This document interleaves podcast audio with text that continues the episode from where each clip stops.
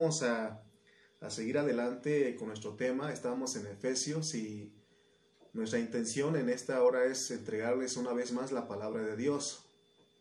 Eh, hemos eh, tratado de conectar los versículos claves que tienen que ver con, este, con ah, lo que Dios planeó desde el cielo. Eh, cuando nosotros leemos el, el versículo 3 de Efesios 1, dice que Bendito sea el Dios y Padre de nuestro Señor Jesucristo. Es decir, está bien dicho que nuestro Señor Jesucristo tenga Dios y Padre porque eso indica que Él eh, fue un hombre 100% y también Dios 100%. Ahora es importante que nosotros consideremos algunos detalles para entender Efesios, porque Efesios eh, nos habla de asuntos que fueron hechos o ya fueron realizados en los lugares celestiales. Entonces, hermanos, es importante que hagamos, como dice el versículo 17, que ejercitemos nuestro espíritu donde está la sabiduría, donde está la revelación. Entonces, eh, les pedimos, hermanos, que pues consideremos todos estos asuntos para poder entrar en el, en el pensamiento de Pablo. Les pido disculpas a ustedes si eh, pues estamos desde el momento, este, se nos va la voz o no es, no es, no es nuestra intención, eso no lo, lo que buscamos, sino que lo que ustedes alcancen a escuchar, disfruten lo que nada les estorbe, que nada les quite la paz, el disfrute de, de escuchar la palabra de Dios. Así que le rogamos que el diablo no nos inquiete y que podamos recibir la palabra. Muy bien, entonces, eh, como les decía, tenemos que poner nuestro pensamiento eh, caminar con nuestra cabeza metida al cielo para que seamos gobernados por el cielo. De esa manera nosotros vamos a conocer el propósito de Dios. Entonces dice Pablo que nosotros fuimos bendecidos con bendiciones espirituales en los lugares celestiales. Y una bendición espiritual es de que Dios nos escogió a nosotros y también nos predestinó. Y siempre lo hizo en Cristo para que nosotros este, fuéramos santos y sin mancha delante de Él. O sea que hay un propósito de que nos haya escogido, de que nos haya predestinado, porque también en Él obtuvimos redención, ¿verdad? Eterna en los cielos. Entonces, todo eso es por medio del amado, por medio del, somos aceptos por medio del amado. Entonces, hermanos, eh, en esta hora queremos hablar un poquito más acerca del misterio de Dios, porque Dios es misterioso. Si Dios es misterioso, quiere decir que nosotros también. Entonces hay una voluntad que Dios quiere llevar a cabo en esta tierra. Por eso Él escogió, Él predestinó y Él redimió. Eh, ¿Se acuerdan que en el mensaje pasado hablamos de la redención eterna desde el punto de vista de Dios? Y ahora vamos a enfocarnos en el misterio de la voluntad de Dios son las expresiones que Pablo usa y esto nos ayuda a entender lo que Dios preparó en, los cielos, el escogernos, el predestinarnos, el redimirnos. También habla de la adopción. Estas expresiones no están separadas, están unidas por medio de, todo el, pensamiento que nos quiere transmitir Pablo, eh, porque él nos quiere mostrar o dar a conocer la meta de nuestro viaje. ¿Se acuerdan que en el mensaje anterior hablamos de que nosotros hicimos un viaje en Cristo. Y nosotros veníamos en Cristo y todos nos metimos en, un embudo que es Adán.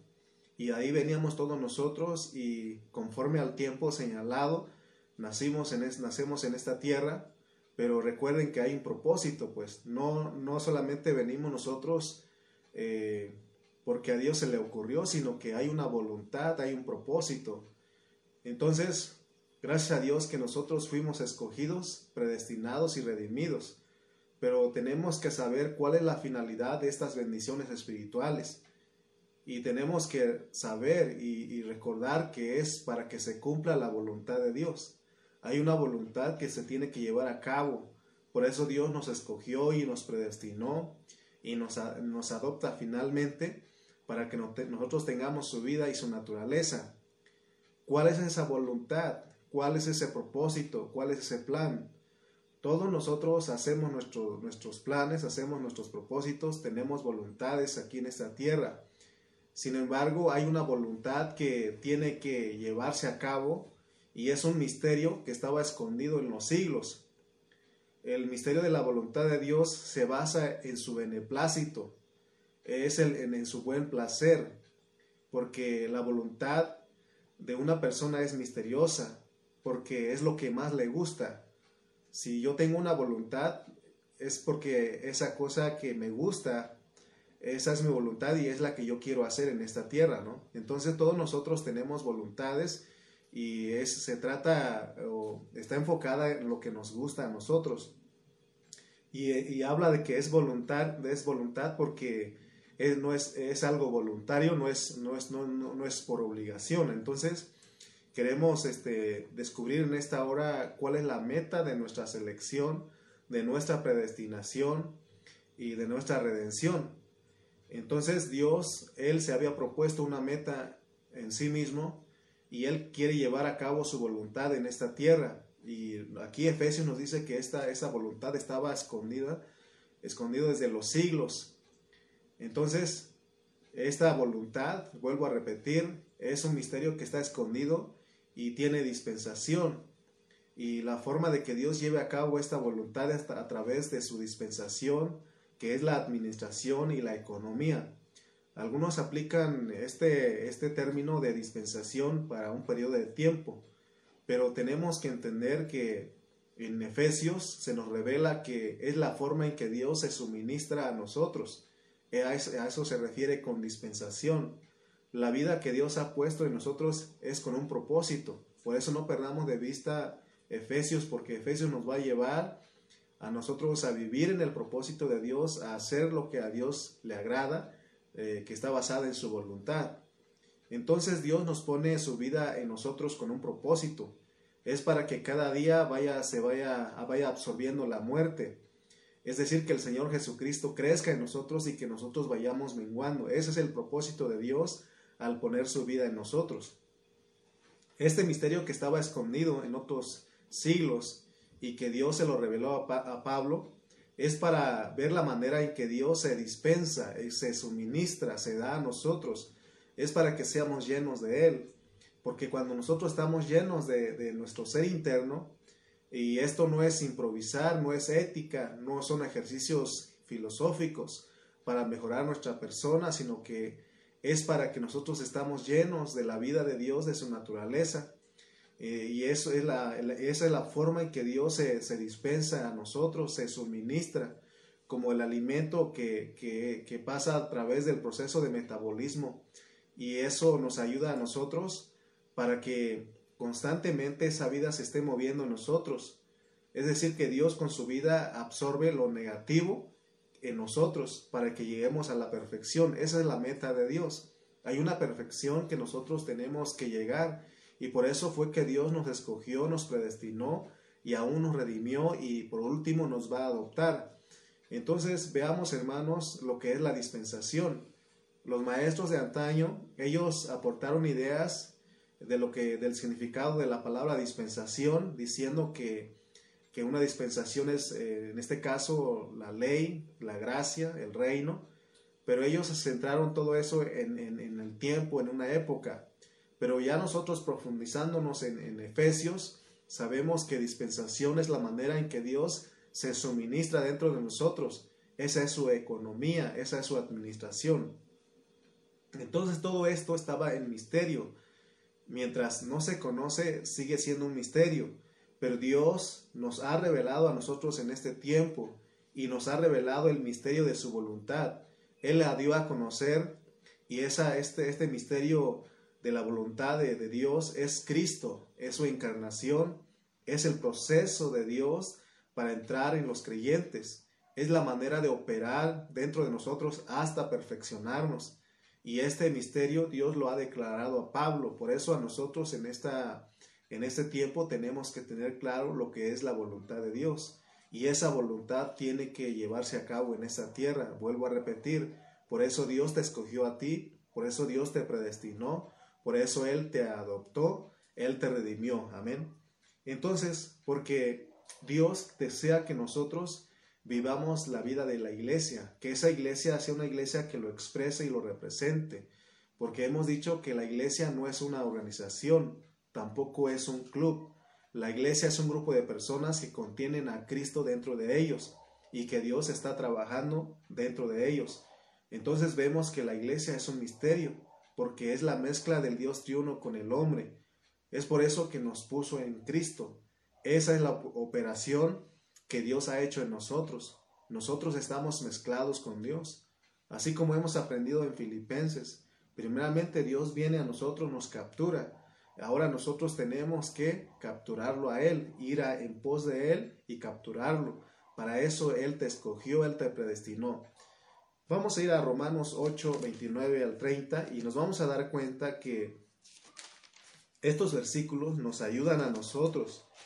Romanos 8, 29 al 30 dice, porque a los que antes conoció, también los predestinó para que fuesen hechos conformes a la imagen de su Hijo, para que Él sea el primogénito entre muchos hermanos. Y a los que predestinó, a estos también llamó, y a los que llamó, a estos también justificó, y a los que justificó, a estos también glorificó. Estos versículos nos ayudan a reforzar lo que dice Efesios 1, 4 al 6, que nos dice que según nos escogió en Él antes de la fundación del mundo, para que fuésemos santos y sin mancha delante de Él, en amor, habiéndonos predestinados para ser adoptados hijos suyos por medio de Jesucristo, según el puro afecto de su voluntad, para la alabanza de la gloria de su gracia, con la cual nos hizo aceptos en el amado. Entonces, viendo estos versículos, cuando nosotros respondemos al llamado de Dios, nos damos cuenta que fuimos escogidos y predestinados. Antes no podemos saber, porque nosotros nos descarriamos igual que los demás, íbamos, éramos desobedientes, pero un día Dios nos llama a nosotros y nosotros respondemos a ese llamado, como lo dice Romanos, porque a los que antes conoció también los llama. Entonces vemos claramente, hermanos, que en esto lo que Dios ha, hecho, lo que Él ha hecho en los lugares celestiales, este, vemos claramente que nadie puede venir a Él si no es escogido y predestinado. Usted y yo tenemos que dar gracias a Dios porque fuimos escogidos y predestinados. Sabemos que Cristo murió por todos los pecadores, pero no a, todos escogió. Por eso cuando nosotros leemos este, Romanos 9:30, mire lo que dice, ya lo leímos, pero dice el, el 8:30, perdón, dice, y a los que predestinó, a estos también llamó, y a los que llamó, a estos también justificó, y a los que justificó, a estos también glorificó, porque la meta de todo esto es la adopción de nuestros cuerpos, que es la redención de nuestros cuerpos. Entonces, vemos, hermanos, que la meta de Dios, entonces, es tener en nosotros un producto terminado. Hay muchos creyentes que no han entendido que Dios los ha llamado a madurar, los ha llamado para madurar, para que ellos crezcan, para que ellos sean perfeccionados. Y hay una meta de nuestra predestinación que es la adopción. Entonces, aunque nosotros ya fuimos engendrados en nuestro espíritu, somos engendrados espiritualmente, pero en la parte física tenemos que ser adoptados, pero ese es un proceso, es una meta que todos tenemos que perseguir, porque nosotros tenemos que llevar una, una naturaleza humana que tiene que ser elevada a la glorificación y que es ser parte de la nueva Jerusalén, parte de la manifestación del reino de Dios. Entonces vemos claramente que lo que estamos o lo que debemos de esperar es la adopción, la adopción que es, que es al final. Entonces nosotros venimos a ser parte de la familia de Dios porque poseemos totalmente su vida y su naturaleza. Entonces, de acuerdo a Romanos 8:23, la adopción es la redención de nuestros cuerpos. Este cuerpo físico que todavía poseemos nosotros pertenece a la tierra y tiene que volverse al polvo de la tierra donde fue tomado, porque se siembra en corrupción, pero se levanta en incorrupción. Gracias a Dios que ya fuimos engendrados en nuestro espíritu, pero la adopción es que regresamos de nuestro viaje. ¿Se acuerdan ustedes que en otro mensaje dijimos que nuestro viaje tiene ida y vuelta, es un viaje redondo? Entonces nosotros tenemos que regresar a nuestro viaje, pero no en este mismo vehículo, porque dice que carne y sangre no pueden heredar el reino. Necesitamos otro vehículo que nos puede transportar eternamente. Por eso nos tienen que dar un cuerpo glorificado y esa es la adopción. Este cuerpo que nosotros poseemos en ese tiempo tiene que ser sustituido por uno incorruptible. Por eso es necesario, como hemos dicho en Filipenses, que nosotros anhelemos participar de la ec anastasis, que es la resurrección de entre los muertos, porque cuando nosotros resucitamos de entre los muertos nos dan este cuerpo glorificado, eh, recibimos la redención de nuestros cuerpos. Ahora, si nosotros no participamos en la ec anastasis, si nosotros, hermano, en este tiempo vivimos una vida descuidada, no ponemos atención a lo que Dios nos está diciendo en su palabra, y si nosotros no participamos en la ec anastasis, no habrá adopción, no habrá la adopción de nuestros cuerpos. Entonces, ¿qué va a pasar con nosotros? Por causa de que hemos sido escogidos y predestinados, se nos manda a comprar aceite. Vamos a tener, entonces necesitamos ser transformados en el lloro y el crujir de dientes para que finalmente nos den nuestro cuerpo glorificado. Pero es, entonces necesitamos pasar por ahí. ¿Qué es lo que preferimos nosotros? Si estamos entendiendo el hablar de Dios, si estamos conociendo cuál es su propósito, ¿qué es lo que prefiere usted? ¿Prefiere ser madurado? ¿Prefiere recibir eh, el cuerpo glorificado durante los 80 años? ¿O prefiere eh, esperar, pasar por el lloro del crujir de dientes? Ahí todo el tiempo va a ser el lloro y el crujir de dientes hasta que nos den nuestro cuerpo glorificado. Yo creo que hoy tenemos la gran bendición de ser perfeccionados en 80 años. Entonces veamos, hermano, porque Dios se quiere dar a conocer. Dios quiere darse, ah, quiere ser expresado. Entonces, Él pone a la iglesia como el centro de su voluntad. En todo el universo hay un misterio eh, y hay muchas, muchos interrogantes, muchas preguntas. ¿Por qué el hombre está aquí en esta tierra? El porqué de todo el universo y han escrito filosofías, han escrito muchas, muchos libros para dar una explicación. Pero nosotros tenemos que saber que el propósito de todo lo que hay, de todo lo que hay en el universo, de todo lo que hay en esta tierra, es para la iglesia, porque esa es la voluntad de Dios. Y todo lo creado es para la iglesia. Dios lo ha entregado a la iglesia. Por eso nosotros tenemos que entender el tiempo del llamado de nuestro Dios, porque estamos en un tiempo crucial, un tiempo difícil para la iglesia cristiana. Hemos señalado puntualmente que en ese tiempo eh, van a pasar dos cosas, o te afirmas o te sales del viaje. Entonces nosotros tenemos que anhelar, afirmarnos, seguir en el viaje, ¿verdad? Que no, no retrocedamos, sino que sigamos adelante, sigamos al premio del supremo llamamiento y sigamos, prosigamos a la meta. Ese es el deseo de Pablo, por eso él nos escribe y nos exhorta. Entonces, ¿qué cosa es este misterio que estamos hablando? Es simplemente la voluntad de Dios, es su intención, es lo que hay en su corazón, que es la iglesia, y Él quiere establecer su iglesia en esta tierra, una iglesia que lo exprese y lo represente, porque el misterio de Dios es Cristo y el misterio de Cristo es la iglesia. Todo lo creado, todo lo creado es para la iglesia. Gracias a Dios porque nosotros pues, alcanzamos a ver esto, pero esto es misterioso. ¿Verdad? Entonces vemos que Dios lo único importante para Él es su amado. Entonces, aunque se nos ha aclarado lo que es el misterio, que el misterio es la iglesia, pero ¿cómo nosotros podemos venir a ser la iglesia? Porque si Dios nos creó a nosotros para que con el propósito de que seamos su iglesia, una iglesia que lo exprese y lo represente. ¿Qué está pasando con nosotros en este tiempo? ¿Será que somos realmente la iglesia de Dios? Porque la iglesia no es un grupo de gente, no es un club, no es un grupo, no es un lugar donde todos venimos a adorarle, a cantarle. La iglesia, hermanos, son todos aquellos hombres a los que se forma, se está formando totalmente Cristo. Esa es la iglesia, es lo que nos enseña eh, Efesios. Por el momento, entonces no somos la iglesia. Aunque estamos en proceso, estamos en el trabajo, sin, pero de acuerdo al hablar de Pablo, es hasta que se forme totalmente Cristo en nosotros, entonces nosotros venimos a ser la iglesia. Entonces, somos los que expresamos y lo representamos, los que damos a conocer, los que alumbramos en medio de esta generación maligna y perversa. Es por eso que Dios nos da a nosotros 80 años para que Cristo se forme totalmente de una manera natural. Y si no, como les dije, nos mandan al lloro y al crujir de dientes, porque es necesario que Cristo sea formado, sea en los 80 años o sea en el lloro y el crujir de dientes por mil años. Entonces nosotros venimos a ser la iglesia, porque dice que a su esposa se le ha concedido que se vista de lino fino. Y esta esposa es para el milenio, es una concesión que se da.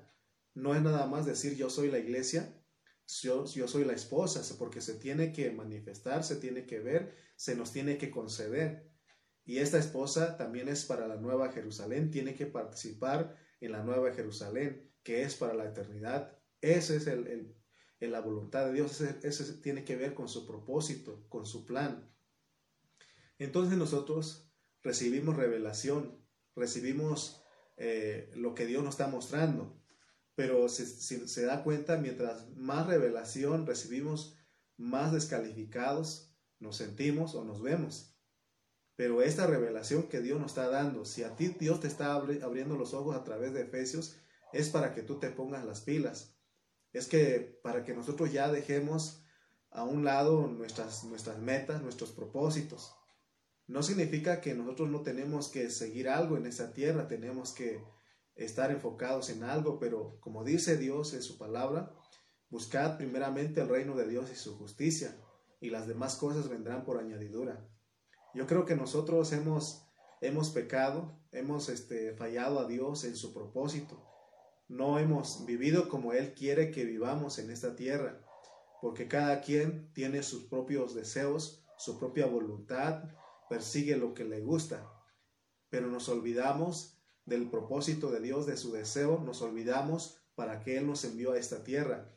Por eso es importante escuchar a Dios, pero es más importante poner en obra, en práctica lo que Dios nos está hablando. Amén. Entonces, tenemos que madurar, tenemos que anhelar madurar en los 80 años, que cooperemos con Dios para que Cristo se forme totalmente. Entonces somos la iglesia. Si Cristo no se forma totalmente en nosotros, somos iglesia, pero de nombre, pero no en, en, vida, no en experiencia, de solamente de una manera religiosa. Entonces, Cooperemos con Dios para que Cristo se forme totalmente en nosotros. Entonces, hermanos, muchos hermanos tristemente se van a quedar solo en algunos pasos de su salvación completa. Pero la meta de nosotros es llegar a la adopción de nuestros cuerpos. Y eso debido a que muchos se van a quedar en algunos pasos porque no han entendido cuál es la meta de Dios, cuál es su propósito, cuál es su plan. La adopción, dice Pablo, que es la redención de nuestros cuerpos. Y para esto se necesita de ser irreprensibles en nuestro espíritu, alma y cuerpo. De lo contrario, no hay, no hay adopción. Tenemos que saber, hermanos, que la adopción tiene turnos. Hay para vencedores tempranos y hay para vencedores tardíos. Por causa de que nosotros somos escogidos y predestinados, después de que nos mandan a a madurar en los 80 años y no lo logramos, no somos los, los que nos ocupamos en nuestra salvación, nos mandan a comprar aceite en el lloro y crujir de dientes, debido a que Dios nos ama mucho, porque la meta de Él es forjarse totalmente en nosotros, es formarse totalmente en nosotros, para que se apodere totalmente en nosotros la ec anastasis. Entonces nosotros al no saber la voluntad de Dios divagamos, Dios desea perfeccionar a su novia. Dios no va a juzgar al mundo mientras no tenga un, grupo de, que ha tomado la iniciativa de vivir su vida. Oigan bien, Dios no va a juzgar al mundo mientras no tenga un, grupo que ha tomado la iniciativa de vivir su vida. Hoy tomemos, tomemos la iniciativa. Seamos de los que estemos dispuestos a vivir la vida de Cristo. Seamos de los que estemos dispuestos a anunciar eh, la vida de Cristo en este mundo, en este mundo que necesita de, la luz, necesita de esperanza, necesita de aliento, necesita de una iglesia que sea su refugio. Entonces, eh, necesitamos entender que nosotros fuimos escogidos y predestinados para hacer la, eh, la expresión total de Cristo, para que seamos su agrandamiento, para que nosotros le magnifiquemos. Entonces Él condena al mundo por causa de este grupo selecto que ha sido perfeccionado. Entonces todos están esperando, la creación misma gime y está esperando la manifestación de los hijos gloriosos, de los hijos que en ellos se ve la gloria, en ellos se ve la vida de Dios. Dios tiene un pensamiento dentro de su corazón y es que Él quiere a su esposa. Por eso Él dijo, no es bueno que el hombre esté solo, le haré ayuda idónea. Él está buscando a su ayuda idónea, esa ayuda que es de su misma clase, la cual le ayuda a expresarlo y a representarlo en esta tierra. Porque Él la necesita para eh, lo eterno, para la eternidad que viene. Entonces Él pone un saborear en el milenio de lo que será la nueva Jerusalén. Es por eso, hermanos, que tenemos que proseguir a la meta. Colaboremos con el Señor. Busquemos lo que Dios busca. Él quiere darnos este regalo. Por eso en Juan 15 Él nos dice que es necesario que permanezcamos en la vid para que la vida fluya y corra en nosotros. Si nosotros cada mañana le decimos al Señor, Señor, gracias porque por un día más que puedo vivir en resurrección, que puedo expresar tu persona, que puedo expresar tu gloria, renuncio a todo mi ser natural. Si nosotros decimos eso cada día, el Señor nos va a usar, el Señor nos va a conceder vivir su vida. Pero si nosotros, hermano, cada día que pasa no nos acordamos de Él, no tenemos eh, fresca eh, no tenemos eh, definido lo que Dios o no hemos entendido la voluntad de Dios, entonces nosotros nos estamos perdiendo del propósito, nos estamos perdiendo de lo que Dios quiere hacer. Cuando nosotros cada mañana que despertamos, buscamos a Dios, buscamos expresar su gloria, buscamos representarlo en esta tierra, vamos a sentir que no somos parte de este mundo, porque entonces caminaremos con nuestra cabeza metida al cielo y no nos cansaremos, porque será la gracia del que habitó en la zarza que opera en nosotros. Entonces, veamos claramente que Dios tiene una meta basada en su beneplácito. Después del milenio dice la Biblia que se acaba todo, porque el Señor entonces alcanzó su propósito, porque Él gobernó con justicia y equidad en el milenio. Él quiere mostrarse a las, a las potestades. Las potestades están esperando. ¿Qué hacemos nosotros los hijos de Dios? Las potestades están viendo, nos están observando qué estamos haciendo, cuál es nuestra, nuestra reacción, cuál es eh, lo que nosotros hacemos. Si estamos atendiendo a lo que Dios nos ha llamado, a lo que Él se ha propuesto desde un principio o somos de los que no nos interesa. Por eso hay algo que en mí me dice que, que nosotros vamos a tener pérdidas, porque dice que cuando el Padre vino a ver junto al árbol si tenía fruto y dice que no halló fruto, y él dijo, cortad, ¿para qué inutiliza la tierra? Pero el Hijo abogó, intercedió, dijo, vamos a podarlo, vamos a echarle tierra, vamos a echarle abono. Y si no da fruto en este, en este año, en este año, después la cortarás. Entonces vemos, hermano, claramente que lo que Dios se propuso, se propuso lo va a lograr. Y no es juego esto, porque está en juego, está ah, nuestro destino, está aquí. Entonces nosotros tenemos que ver esto, necesitamos alcanzar a ver esto, porque todos tenemos que venir a, a estar eh, sometidos bajo una cabeza, que es Cristo. Entonces vemos claramente que el misterio de la voluntad de Dios es su iglesia. Él se ha propuesto a través de su iglesia manifestar su voluntad. Y es que nosotros nos sometamos a Él como nuestra cabeza, como nuestro marido. Entonces, su voluntad es mostrada a través de su iglesia.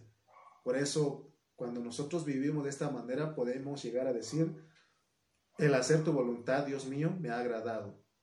¿En qué punto está usted en este, en este tiempo? ¿Hasta dónde hemos llegado nosotros? ¿Estamos siendo despertados por la hablar de Dios en este tiempo? ¿Estamos eh, tomando responsabilidad donde Dios nos ha puesto? porque Él nos exhorta a que crezcamos y que nos sometamos a nuestra cabeza. Pero eso, eso se, logra, se logra solamente cuando nosotros maduramos, crecemos. Que se haga la voluntad de Dios. que se haga la voluntad de Dios, pero nosotros cooperando con Él. De todas maneras, la voluntad de Dios se va a llevar a cabo, pero Él quiere usarte a ti, Él quiere usarme a mí, para que se lleve a cabo su voluntad en esta tierra. Hoy es el tiempo de arrepentirnos.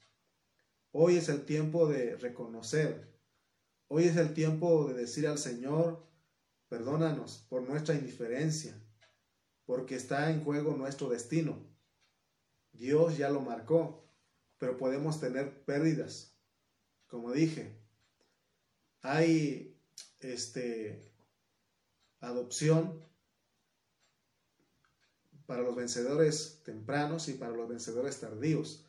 Los vencedores tempranos son, son madurados, reciben la, redención de sus cuerpos en 80 años, pero los que fueron eh, insensatos, los que no fueron diligentes, ellos se les da mil años en el lloro y el crujir de dientes. Yo creo que nosotros tenemos que escoger con Dios en estos 80 años que Él nos provee. Él solo está interesado en su iglesia. Él no va a apartar su vista de ahí. Él escogió a, sus hijos, Él escogió en Cristo a un grupo de personas que lo contengan y que estén llenos de su vida para que sean su expresión. Y Él da 80 años para su perfeccionamiento normal. Pero si no, vuelvo a repetir, está el lloro y el crujir de dientes por mil años. Pero Dios te está invitando en esta hora que heredes el reino hoy. Que Dios nos perdone nuestra indiferencia.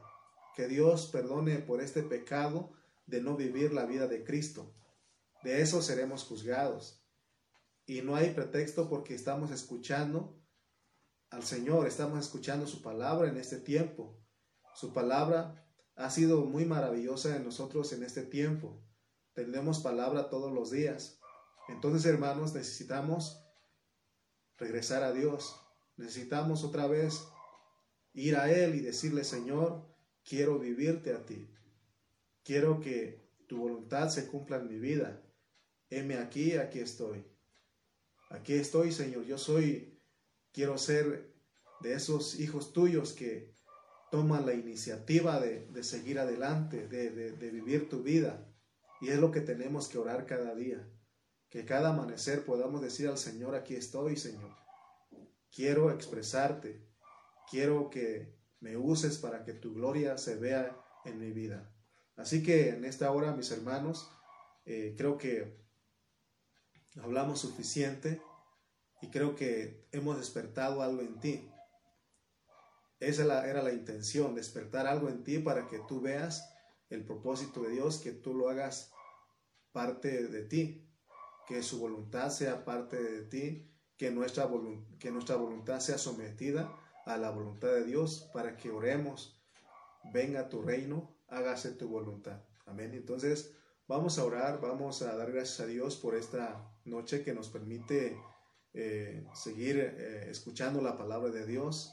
Eh, te saludamos aquí desde el Tultitlán. Estamos aquí transmitiendo para todos ustedes y, y siempre buscamos tener este buen audio para que se escuche bien, pero siempre hay oposición, así que les pedimos disculpas y estamos mejorando en esto. Amén. Entonces vamos a orar. ¿Qué les parece? Vamos a dar gracias a Dios porque una vez más pudimos escuchar la voz de nuestro Dios que nos está hablando, que está despertando nuestro espíritu, que haya un despertar en este tiempo, que podamos eh, escuchar lo que Él quiere. Amén. Vamos a orar. Bendito Dios, te damos gracias en esta noche porque nos permite, Señor, una vez más compartir tu palabra. Señor, perdona nuestra indiferencia. Perdona nuestro, nuestra falta de interés por tu propósito, por tu plan, por todo lo que tú tienes planeado. Padre, en esta hora estamos aquí, Señor, y deseamos, deseamos que tú nos uses. Usa nuestro ser, usa nuestra vida, Señor, y queremos en este tiempo comprar el aceite. Queremos ser perfeccionados por ti en este tiempo, Señor. Ayúdanos, Señor, a no caminar en nuestra propia voluntad, en nuestra, nuestro propio consejo, sino que vivamos en tu consejo, en tu opinión, en tu voluntad, Padre. Gracias por cada uno de nuestros hermanos que estuvieron conectados con nosotros en esta hora. Señor, y gracias porque una vez más pudimos entregar tu palabra. Síguenos hablando con Efesios. Queremos ser efesenciados, Señor, y queremos que tú nos ayudes, Padre. Gracias por cada hermano, gracias por cada familia, Señor, que estuvo pendiente de, esta transmisión. Y seguiremos, Padre, porque tú nos has llamado para hablar tu palabra. Señor, gracias por esta noche y sé con cada uno de nuestros hermanos. En el nombre de Cristo Jesús. Amén y amén.